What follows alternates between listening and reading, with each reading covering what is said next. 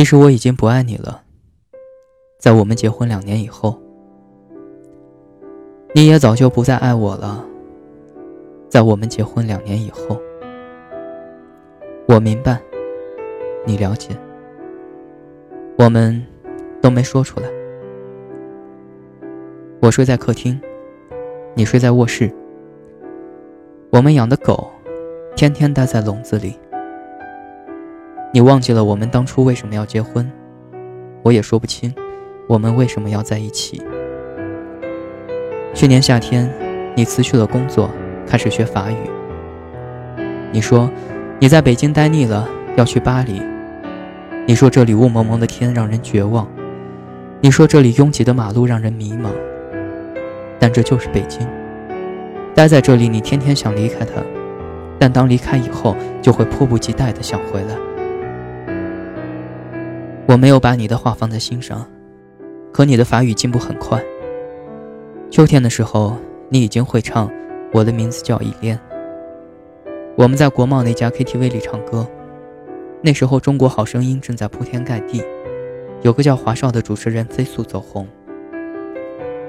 我记得那天晚上唯一没有唱歌的人，是我们的朋友，作业本。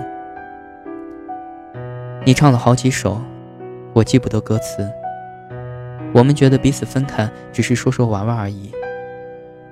那天晚上风很大，北京城好像在嚎啕大哭，但无人伤心。我们一起把作业本送回东四环，你坐在前排。他还开玩笑的问我，什么时候把你杀掉？我说，你去巴黎之前必须把你杀掉。你笑了，我笑了。路灯突然变得好温暖。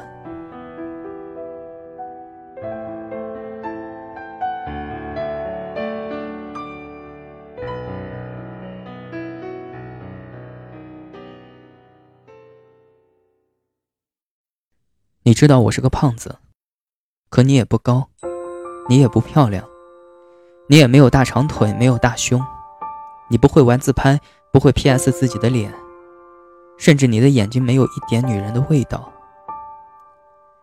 你和我都不知道我们为什么要在一起，又为什么打算分开。回到家，你抢到了床，我抢到了沙发，这是你我的约定，谁抢到床谁就睡床。这个家不大，我买的时候花了一百六十万，现在可以卖两百万，才两年时间而已。接下来的日子，你还是去学校学法语，我照旧去公司上班。我有时候会去接你，你有时候会来找我。他们看我们的样子，觉得一切正常。在每次吃饭的时候，我还会威胁你说：“你要感谢我赐予你食物。”你也会装模作样的合起手来，喃喃有词的说：“猪啊。”感谢你赐予我食物，因为你不在工作，我养你半年多了。我们也会像情侣一样去三里屯看电影，也去喝咖啡。你爱吃一些奇怪的蛋糕，我抽烟。我一直以为日子会这样持续下去，但你的法语越来越好，已经可以看懂让雷诺的电影字幕。那是我喜欢的一个男演员。我喜欢的东西不多，你看起来也没什么爱好。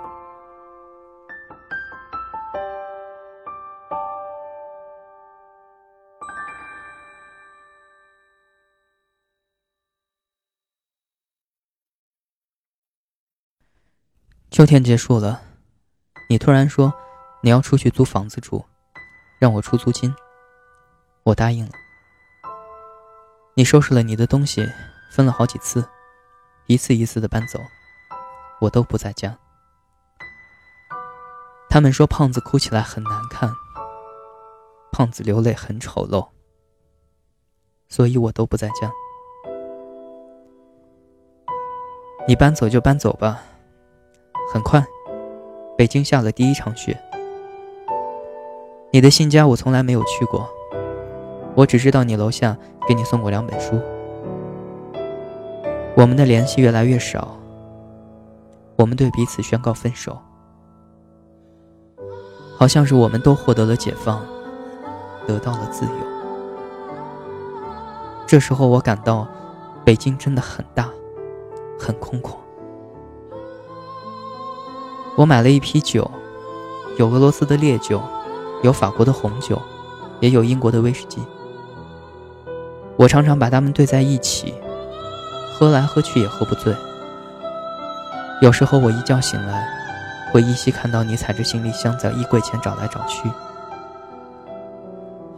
你有了男朋友，我也开始用各种软件，微信、陌陌，甚至我注册一些婚恋交友网站。我开始打扮自己，我穿起靴子、风衣、围巾。我买了各种大牌腰带，H 字母的、G 字母的、Z 字母的我都有。我也学着他们，鼻子上架起一副无片黑色镜框。作业本嘲笑我说，越来越像一个港怂了。北京下第二场雪的时候吧，我找到了女朋友。皮肤白净，大长腿，脾气泼辣，有翘臀，她甩开你十条街。从这以后，我们彼此不再联系，我懒得理你。我从朋友那里得知，你的法语考试通过了，你的法国大学也寄来了通知书，你的签证也过了。我从来都不相信这些是真的，直到你回家取走最后一件行李。那天，刮着大风，作业本着二逼。终于突破了他的人生，出国，并且从国外安全回来。他洋洋自得地跟我说着一些奇闻趣事，我一件都没听进去。我跟他说：“你就要去巴黎了，来见最后一面吧。”我们三个人一起去三里屯吃饭，一家川菜馆，辣得我难受。你吃的很开心，我吃了三口。再也吃不下去。我看着你们两个人吃的杯盘狼藉，一个劲儿的抽烟，假装我很忙的样子，不停的看着手机。三里屯广场上大约有上千人在走来走去，我跟你也经常在这里走来走去。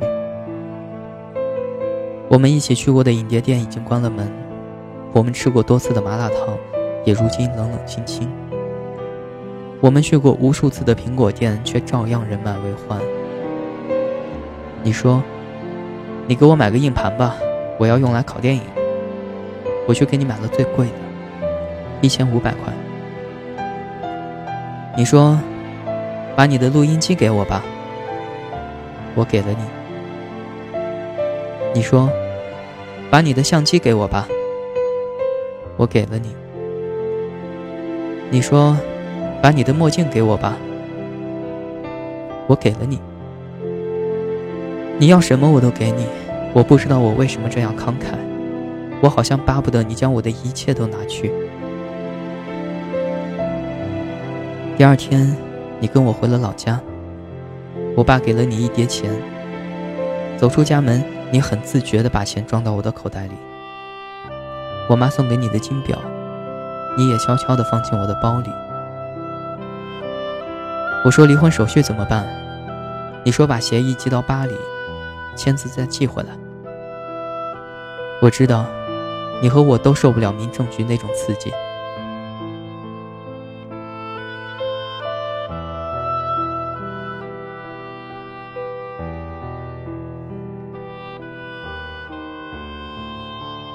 终于，你我在没有作业本的情况下，我们吃了最后一顿饭。红酒对撞，两年已逝，你我相视无话。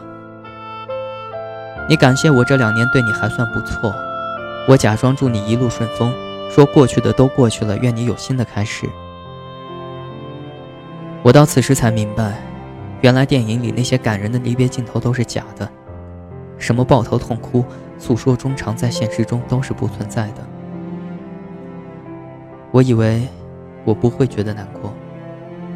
直到这顿饭吃完，我突然发现，你我都没有动筷子。我只是不停地问你：房子租好了没有？学校安排好没有？带好药物没有？手机、录音机、相机充满电没有？护照、机票放好了没有？我问的都是这些话。你说我唧唧歪歪、絮絮叨叨，不像前任老公，像前任老爸。你看，我从来就没有说过一句挽留你的话，我们竟然也都没有挽留过彼此，照样是我买单。我在心里说，这是我最后一次为你买单了，这也是你跟我吃的最后一顿饭。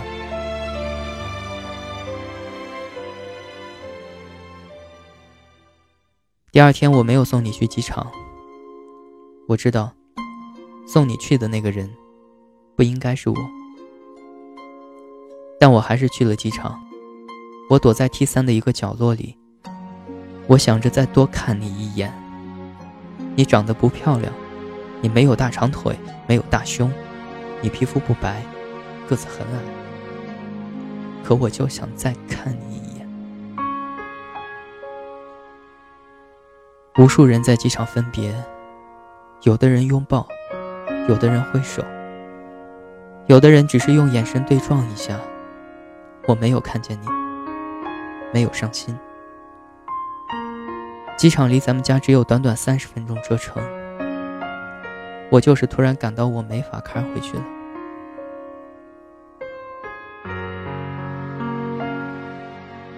你去了巴黎，我在车里坐了很久。天上的飞机不停飞走，也有飞机不断降落。我忽然有一种我是在这里等你回来的感觉。你的航班已经飞走了很久，机场从没有几个人，到人越来越多，再到人越来越少。太阳从东边走到南边，又走到西边。我最终还是回到了家。我坐在沙发上，这时我发现咱们只有六十平米的家是那样的大，那样空旷。那两只狗安静地待在笼子里，好像也不饿的样子。我的女友今晚没来，你的男友也没陪你去巴黎。我们两个看来都有寄托的人，在这个日子竟然都是形单影只。你知道在北京最怕的是什么吗？没有人陪。